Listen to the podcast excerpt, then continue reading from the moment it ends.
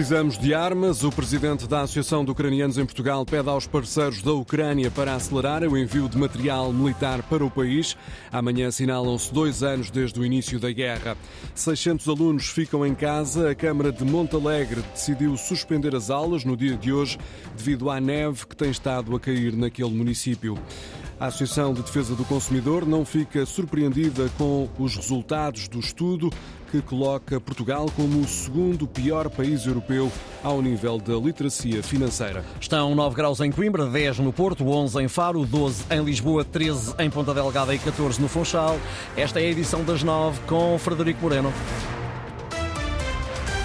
A Ucrânia precisa de ajuda militar mais do que nunca. O presidente da Associação de Ucranianos em Portugal diz que o atual impasse na guerra se deve à falta de armamento para travar a invasão russa. Ouvido há momentos na Antena 1, Pablo Sadoka espera que os países parceiros da Ucrânia possam desbloquear os apoios militares para ajudar as tropas no terreno. Quando falam que Ucrânia como Rússia está no impasse, não é Ucrânia e Rússia está no impasse, é a Europa o mundo ocidental e Rússia e o regime totalitário de Putin estão no impasse.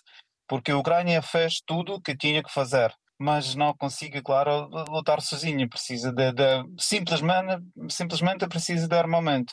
Até eh, nós falamos só nos munições, rockets, mas também os canhões e blindados que foram para a Ucrânia já estão a lutar lá mais do que dois anos ou um ano, precisam de ser eh, tratados, precisam ser substituídos e isso tudo, infelizmente, a Ucrânia não tem potência de, de, de ter, precisa desta ajuda. O apelo feito pelo presidente da Associação de Ucranianos em Portugal na véspera de se completarem dois anos desde o início deste conflito. Por causa da guerra, cerca de 60 mil pessoas procuraram refúgio em Portugal, mas alguns dos ucranianos que vieram já regressaram, entretanto, ao país de origem. É o caso de Natália. Ela explicou ao jornalista João Coraceiro por que motivo decidiu regressar a um país em guerra, depois de ter estado um ano a viver em Portugal com os filhos. Natália diz que, apesar das adversidades, tenta encontrar alguma felicidade no momento atual. Há um dever na voz de Natália ser feliz. e reconhecer as certezas. Tem água, luz, está segura, os filhos estão bem. Outras regiões da Ucrânia não têm nada disso. Natália regressou a casa uma pequena cidade. Volodymyr, near the border with Poland. A cidade de Volodymyr, perto da fronteira com a Polónia. To stay together. E voltou com os filhos, para junto do marido, dos pais, dos amigos. Precisava de sentir o aconchego de uma família reunida. It was a very warm time.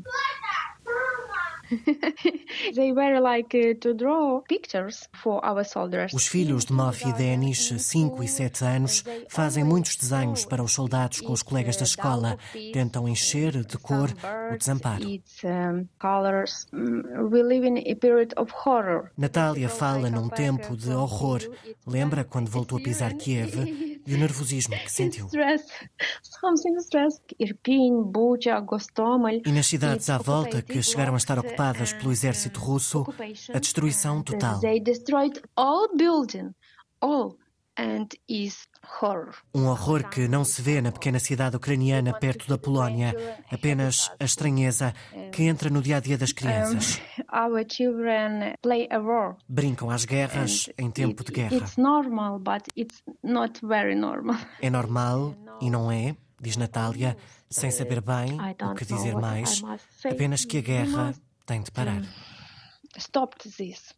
Testemunho de Natália, ucraniana que veio para Portugal depois da guerra, mas que entretanto decidiu regressar à Ucrânia.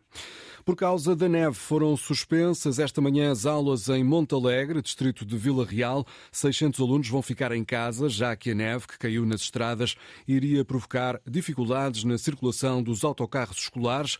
É o que explica o comandante dos bombeiros de Montalegre, Miguel Monteiro. Foi decidido não, não haver aulas por volta das 7 da manhã, porque com os meios do terreno eh, ainda continuava a nevar com alguma intensidade em algumas zonas mais altas, onde a, eh, a possibilidade de, dos autocarros saírem era praticamente nula.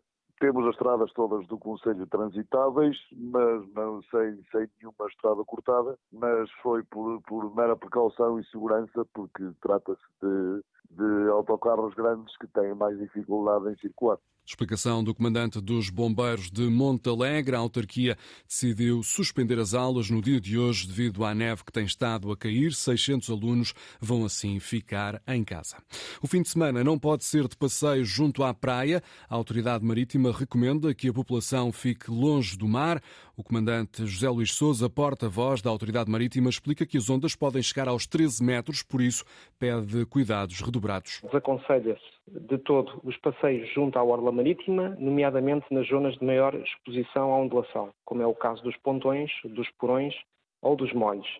São também desaconselhados os passeios junto às falésias ou pesca apiada eh, nas falésias, uma vez que estas zonas também estão muito expostas à ondulação. A Autoridade Marítima Nacional e a Marinha recomendam a toda a comunidade pescatória, bem como a náutica de recreio, a não sair com as embarcações para o mar, a manterem-se nos portos e uh, tomarem especial atenção à amarração destas.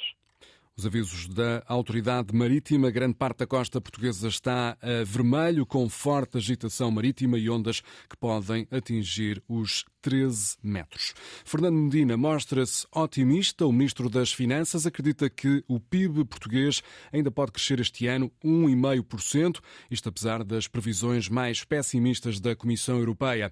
Esta manhã, o Ministro vai apresentar os resultados da economia portuguesa na reunião informal do Eurogrupo, que decorre na cidade de Gante, na Bélgica. Medina, à entrada para o encontro desta manhã, vai, anunciou que vai destacar o bom de desempenho de Portugal. Terei a oportunidade de expor aquilo que foram os resultados da economia portuguesa em 2023, em que fomos uma das economias que mais cresceu em toda a União Europeia. Voltamos a convergir por um, eh, num conjunto de anos já muito significativo, eh, com um crescimento também do volume do emprego para valores recorde, com uma descida da dívida pública abaixo dos 100%, um saldo orçamental positivo e, por isso, uma economia que esteve, em alguma medida, em contraciclo com aquilo que já tínhamos visto acontecer eh, em várias economias eh, europeias. Declarações de Fernando Medina esta manhã, à entrada para a reunião informal do Eurogrupo na Bélgica.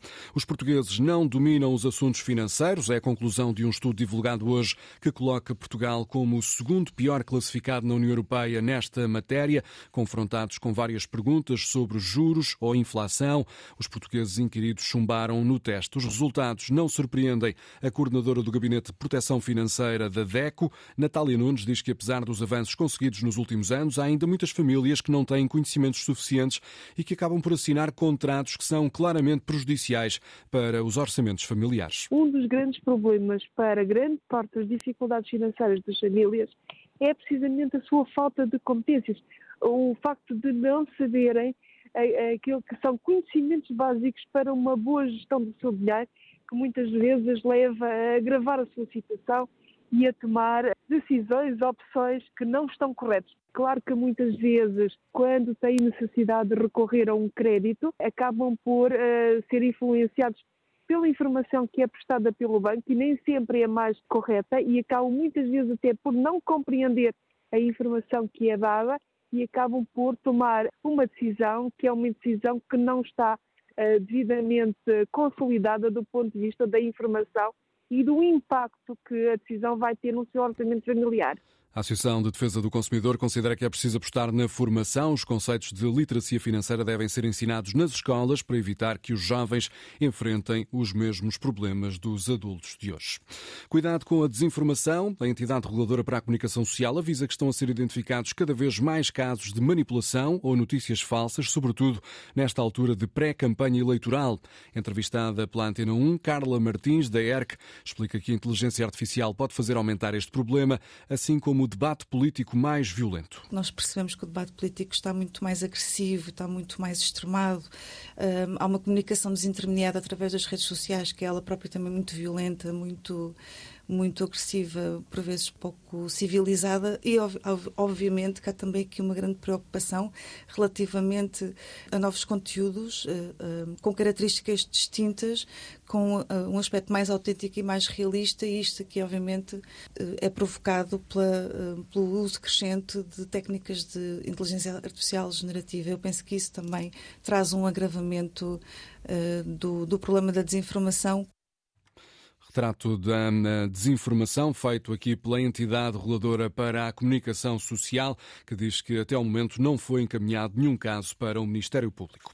É um mau acordo. A Federação Nacional dos Sindicatos dos Trabalhadores em Funções Públicas e Sociais não subscreve o acordo que fixa aumentos dos trabalhadores das IPSS, aumentos salariais na ordem dos 13, dos 3,75%.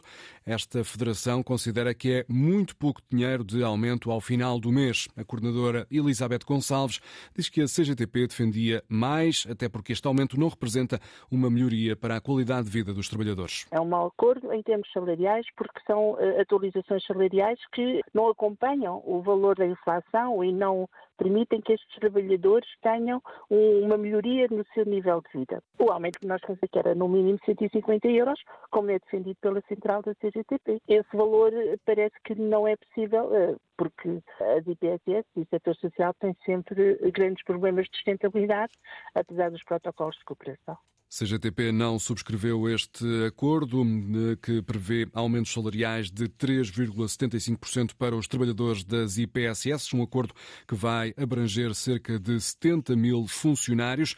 Já o vice-presidente da Federação Nacional de Educação, José Ricardo Coelho, diz que este é um bom acordo, apesar das dificuldades na negociação. Foi um acordo que também valoriza, portanto, o trabalho dos trabalhadores de uma forma geral, docentes e não docentes. Podemos mesmo adiantar que esta a valorização das remunerações, principalmente até para os trabalhadores não docentes, tem aqui, portanto, uma valorização de cerca de 5,71% sobre as remunerações de 2023. Em termos globais, abrangendo docentes e não docentes, o acordo portanto, tem um crescimento, uma valorização das remunerações muito perto dos 4%. Entendemos que foi um acordo que não foi fácil, estamos a negociar a revisão do contrato coletivo de trabalho desde novembro passado. Explicações do vice-presidente da FNE, Federação Nacional de Educação. Cerca de 70 mil trabalhadores de IPSS vão ver valorizadas as remunerações em 3,75%.